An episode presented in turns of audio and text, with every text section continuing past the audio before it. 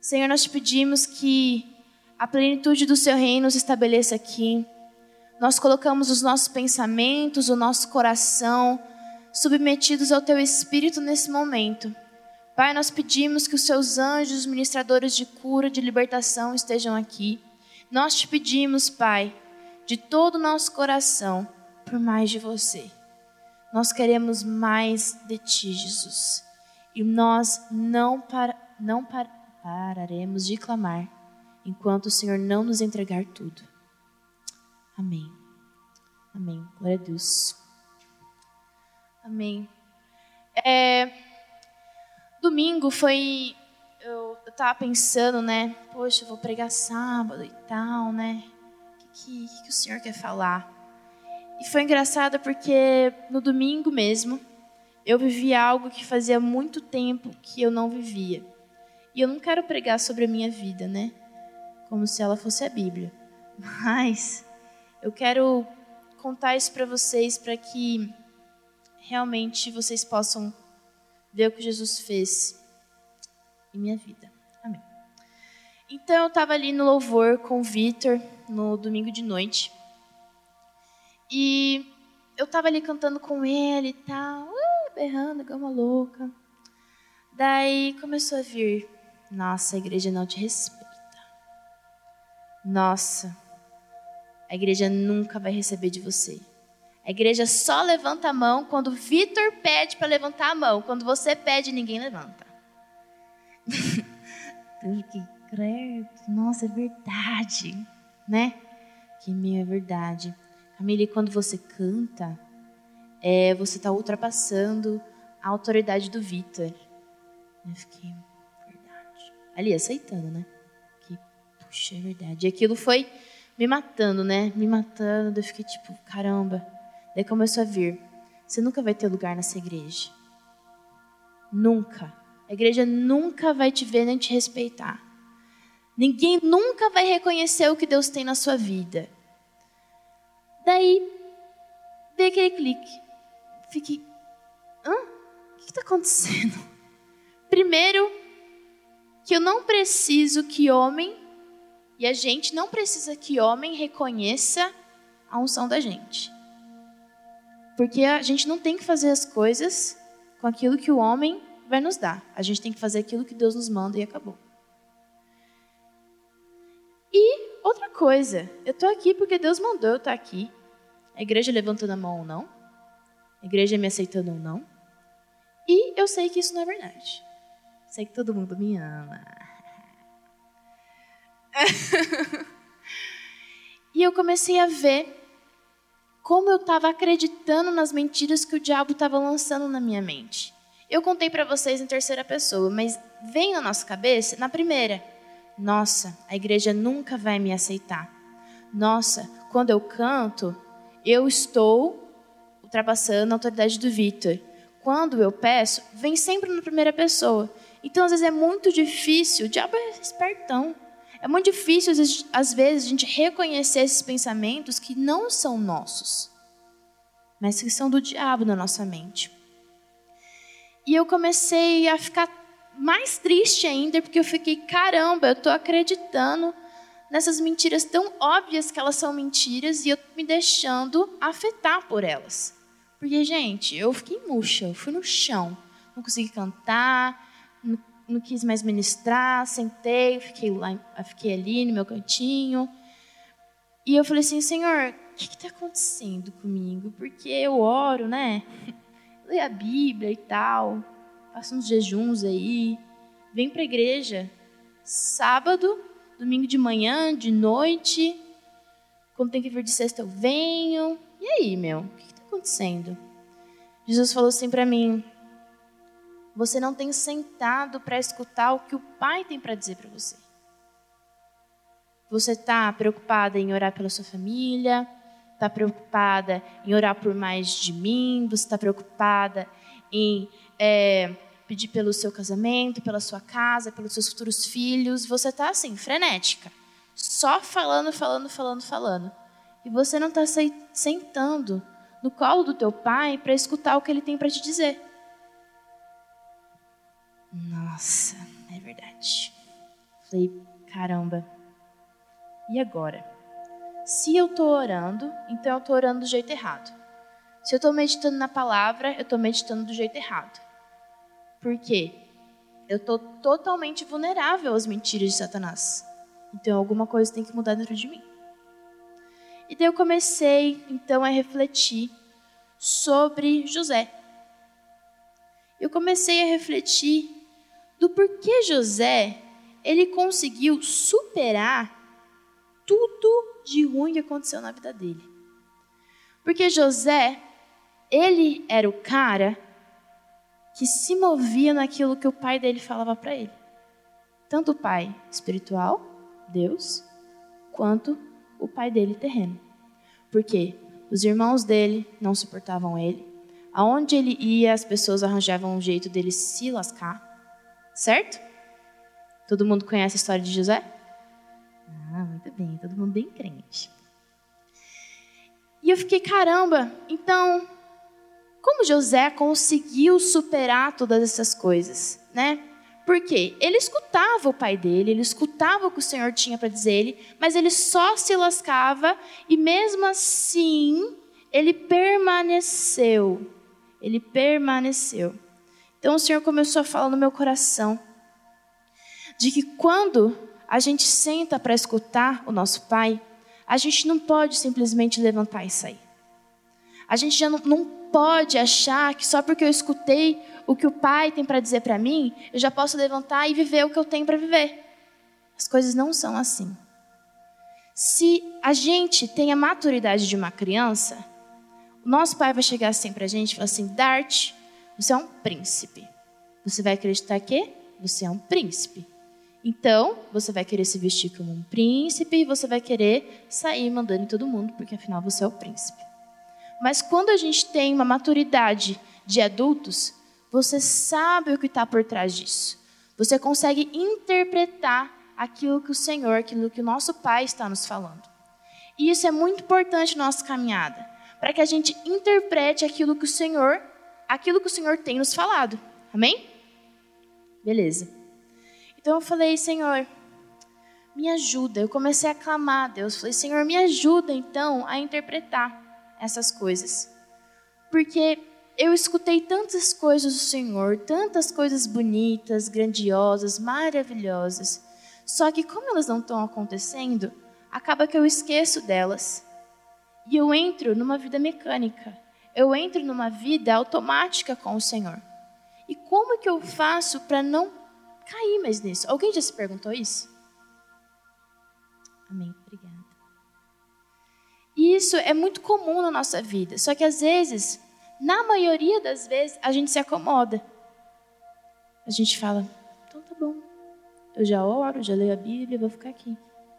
Eu já oro, já leio a Bíblia, vou ficar aqui. Ou, já vou no culto, já tá bom. Ou, ah, eu não tô ficando com ninguém, já tá ótimo. Ah, eu parei de mentir, já está ótimo. Comecei a dar meu dízimo, já está ótimo. Só que José, ele deu tudo. Ele abriu mão de tudo. E a gente vê o nível de entrega e de entendimento que José teve quando ele chega, ele é o segundo cara mais poderoso do Egito, os irmãos já chegam a ele, ele tem a oportunidade de se vingar, ele tenta se vingar, mas ele se arrepende. E é esse tipo de maturidade que nós precisamos ter na nossa vida. Mesmo quando a gente está lá, no top dos tops, e a oportunidade de nós sermos, de vingarmos aqueles que nos maltrataram, de vingarmos aqueles que falaram mal da gente, a gente reflete quem? Nosso Pai.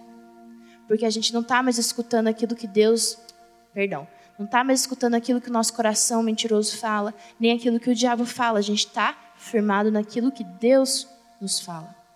Amém? Amém. E ontem foi muito engraçado porque a gente foi assistir Rei Leão. E todo mundo conhece a história do Rei Leão? Ah, perdão, você vai receber um maior spoiler da sua vida. Mas, né, gente, é o filme mais velho que existe. Tadinho de você que nunca viu. Brincadeira. É, bom, Rei Leão. A história é o seguinte. Tá lá o como é que é o nome dele? Uma Mufasa. E ele é o reizão, topzão, uma juba enorme, aquela voz imponente. Não vou conseguir fazer.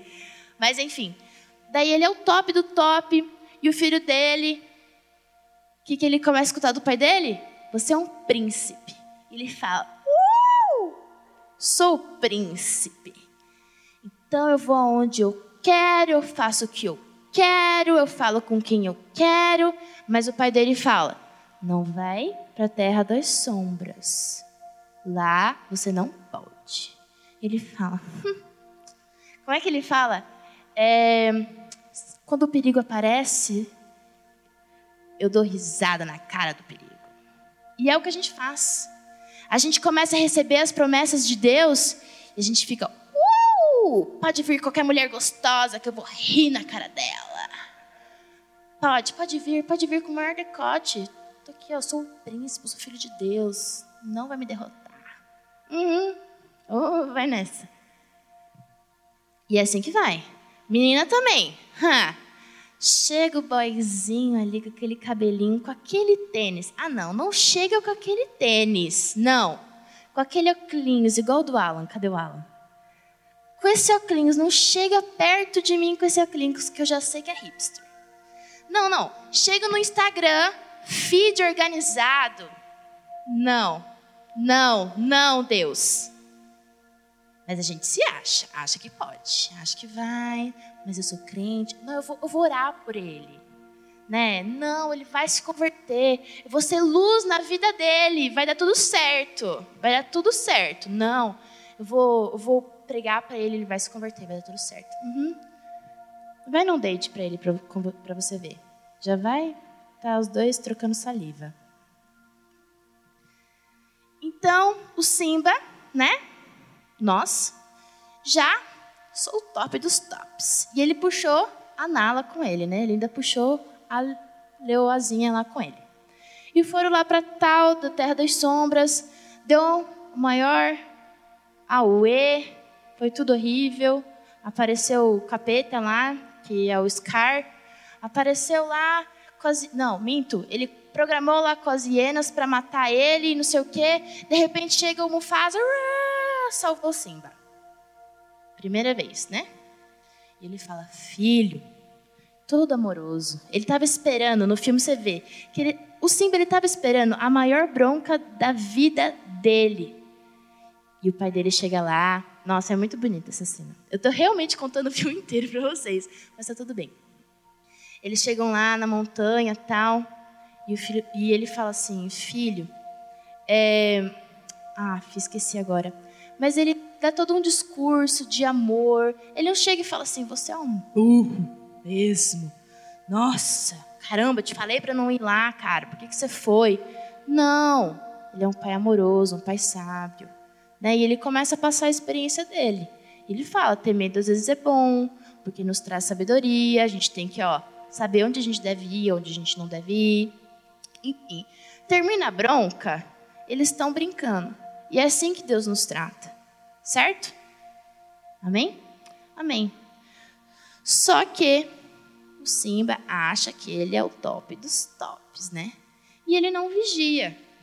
O Simba pensa.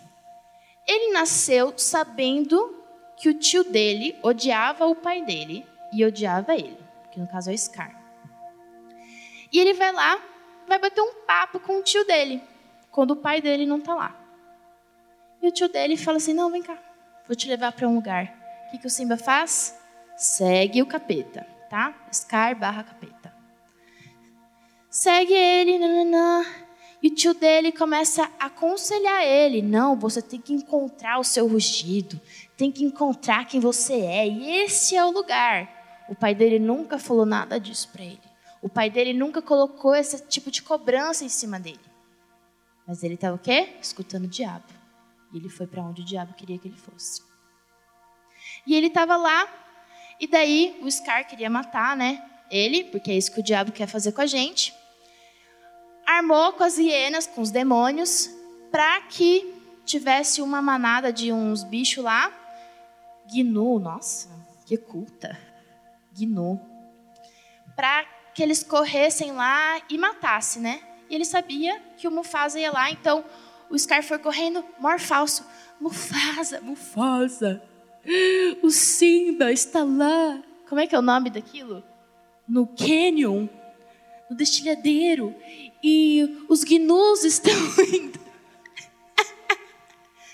Desfiladeiros. Enfim, tudo bem, vocês entenderam. Estou tentando criar imagem na cabeça de vocês. E daí, oh, vai lá salvar ele, Mufasa. E Mufasa vai, porque ele é pai, tá nem aí. Ele vai lá, não sei o que, Fim. Mufasa morre, salvando Simba. Nossa, você que nunca assistiu Rei Leão, me perdoa por esse momento. Essa é a hora que todo mundo chora, né? Mufasa morreu, real oficial. Mas ele não ia morrer. Quem matou ele foi o Scar, foi o capeta. Mas tudo bem. Daí beleza. Daí o Simba sai e quem que ele escuta? Capeta. O capeta fala para ele: "Tudo sua culpa. Foi tudo sua culpa que seu pai morreu.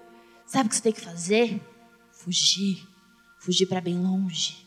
O que, que o Simba faz? Ao invés de escutar tudo que o pai dele ensinou para ele a vida dele inteira, ele escuta o capeta, foge. E ele foge, foge do chamado dele, de ser rei, foge da família dele, foge de lidar com os problemas dele, foge de lidar com o luto dele, foge de tudo. E não é isso que a gente faz? Quando algo de muito ruim acontece na nossa vida. E ao invés de a gente escutar o Senhor, que está falando, filho, lida com esse problema. Filho, Aconteceu macaquinha aí na tua vida? Tudo bem. Vai tudo certo. Lida com ela. Vai ser ruim? Vai. Vai feder? Vai. Vai doer? Vai. Mas lida com ela. Daí o diabo vem e fala assim para você: Toma uma brejinha ali na esquina e esquece esse problema. Vai ali no bailinho, velho. Vai ali. Dá uns pega naquela mina. Vai ali, assiste o Netflix. Não precisa nem ser tão assim, né? Nossa, é pecado. Vai assistir o Netflix ao invés de orar.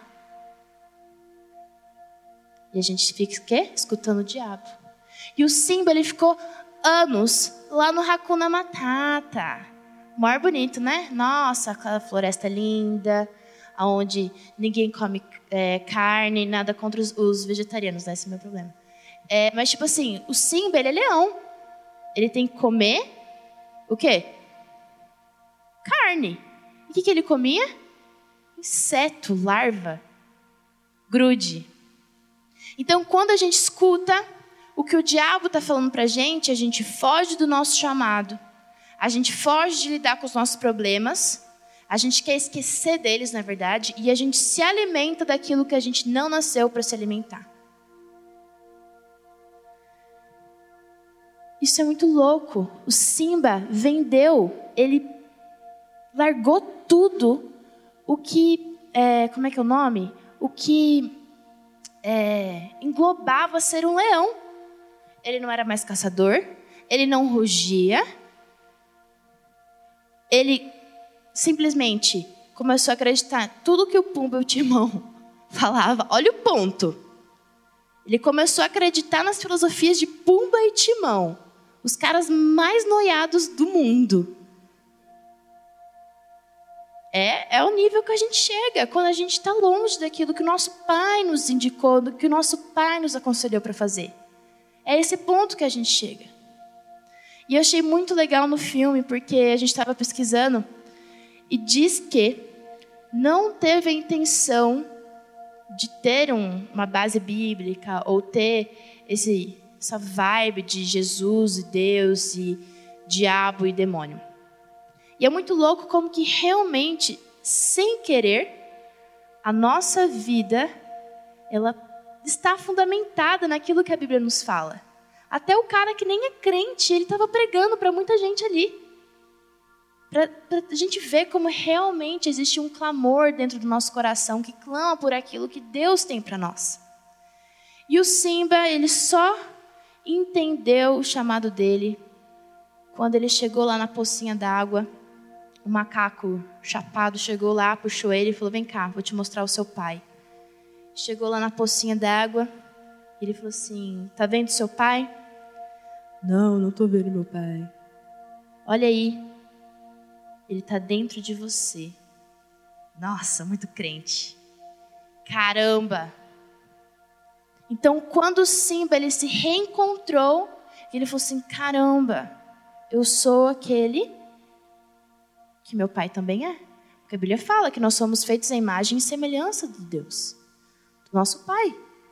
Então vem uma voz, né? E tudo, né? Você é aquele, como é que é? Você meu filho que eu tenho orgulho. É real. É real isso, não é fake, gente. No filme fala. Tipo, muito crente. Bizarro.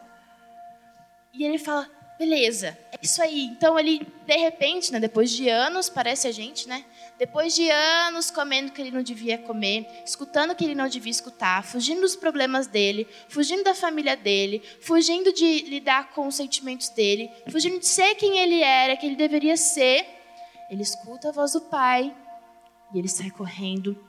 E daí ele derrota o capeta, e daí ele recupera o reino. Só que Durante todo esse tempo que o Simba. Nossa, estou pregando muito sobre esse filme, nem estava planejado. Todo esse tempo que o Simba ficou lá no Hakuna Matata, a terra dele foi morrendo. O plano original dele, a família dele, foi deteriorando. Então, é importante a gente pensar que quando a gente está fora daquilo que Deus nos planejou e nos fez para ser, está tendo consequências está tendo consequências. Muitas vezes esse deserto está sendo gerado dentro de nós e a gente não está percebendo. A gente está mais fraco do que deveria estar, porque a gente não está se alimentando do que nós deveríamos estar nos alimentando. Amém? E quando a gente para para pensar em José, então, vamos voltar para a Bíblia.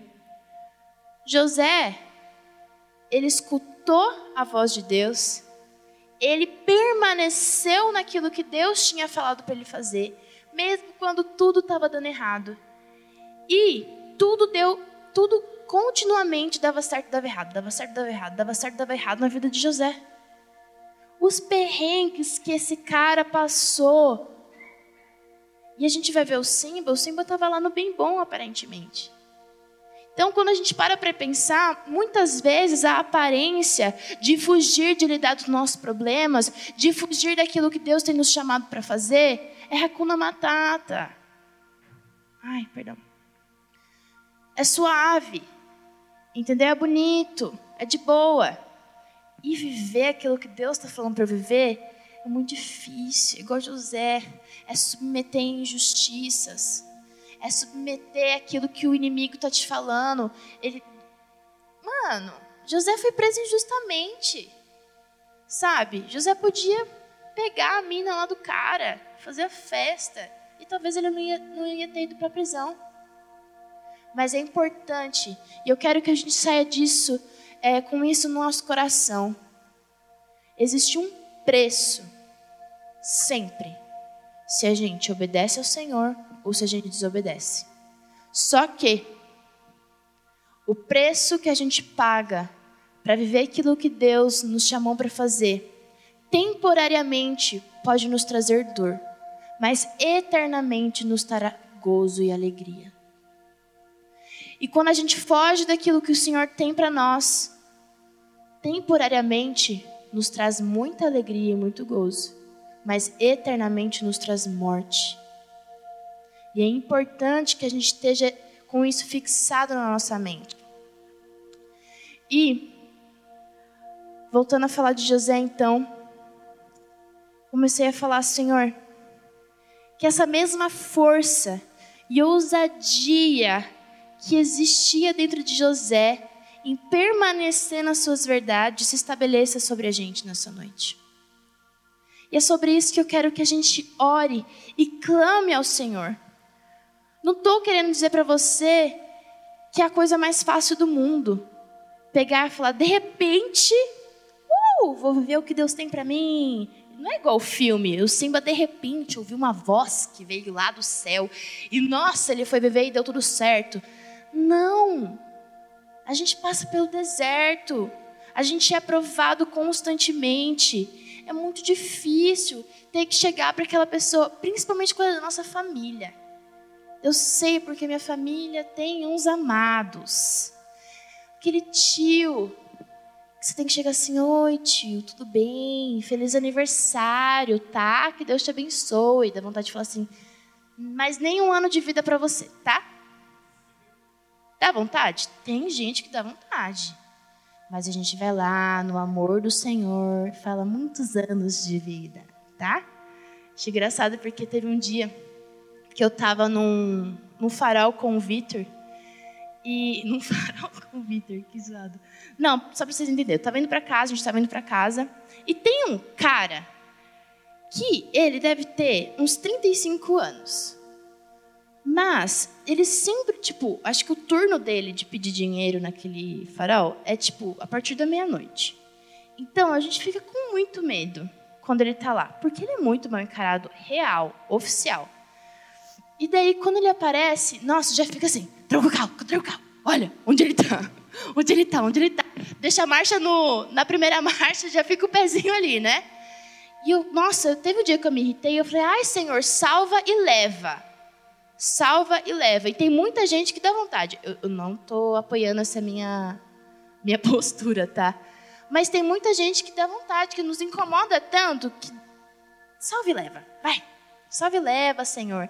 E é uma oração muito tensa, a gente não pode orar essas coisas. E, enfim, eu queria que a gente.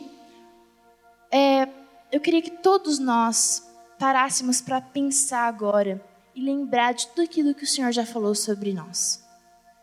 Que a gente pudesse ter um tempo, quero pedir para os músicos voltar. Que todos nós pudéssemos agora fechar os nossos olhos começar a pensar em tudo aquilo que o Senhor já te disse. Talvez foi uma coisa muito simples, Talvez ele falou assim: seja você mesmo. Nossa, parece tão clichê, mas é uma verdade tão necessária na nossa vida. Talvez ele falou assim: ore mais pela sua família. Talvez ele falou, ele te deu a promessa de salvar aquele seu tio. Ele te deu a promessa de curar aquele câncer. Ele te deu a promessa de te fazer rico. Por que não? Ele te deu a promessa de te levar em tal viagem. Ele te deu a promessa, e isso é para todos nós, de sermos filhos amados. O Brian falou muito sobre isso, de nós sermos filhos amados. Feche os seus olhos nesse momento e comece a falar com o Senhor. Esquece, esquece tudo que está ao teu redor agora. Se você está de mão dada com alguém, desdá a mão aí. Feche os seus olhos olha para baixo, dá uma respirada. Obrigada pela luz. Comece agora a refletir. E se você não tem nada aí na sua memória, começa para o Senhor falar contigo agora, porque Ele vai falar. Senhor, fala conosco. Traga à nossa memória aquilo que nos dá esperança. Vem, Jesus, traga à nossa memória as tuas promessas sobre nós. Traga à nossa memória as promessas de alegria que o Senhor nos entregou, a promessa de vida em abundância, as promessas de cura, de libertação. Vem, Jesus, vem, Espírito Santo, e trabalha na nossa mente, no nosso coração para que a gente não seja como o Simba, que ficou anos e anos achando que estava tudo bem viver aquilo que não era para ele viver, mas que a gente seja ousados como José, que mesmo no perrengue vivia aquilo que o Senhor tinha para ele viver. Vem, Senhor, e derrama sobre nós a mesma unção que existia sobre a vida de José. Uma unção de uma fé ousada, de uma fé corajosa, de um compromisso com a verdade. Vem, Senhor, e derrama sobre nós o teu espírito de empoderamento, para que nós possamos ser cheios do seu poder para que nós possamos ser cheios da certeza que o Senhor é fiel e o Senhor cuida de nós.